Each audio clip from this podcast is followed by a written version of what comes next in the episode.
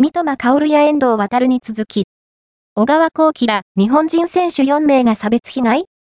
オランダで騒動。今月25日に行われたカラバオカップ、イングランドリーグカップ決勝戦後の表彰式では、リバプール所属 MF 遠藤航がトロフィーを掲げる直前に中継画面が切り替わったことにより、アジア人差別の可能性が指摘されている。その中、同日開催のオランダ1部リーグ第23節 NEC9 面対スパルタ・ロッテルダムでも、フォワード小川幸輝ら4選手を対象とした日本人差別があったと、現地で話題になっている。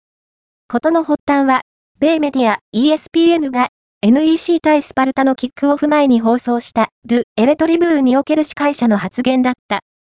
ヤン・ヨースト・ファン・ガンゲレン氏は、この試合では、オランダ1部リーグ史上初めて、4人の日本人選手がピッチに立つ。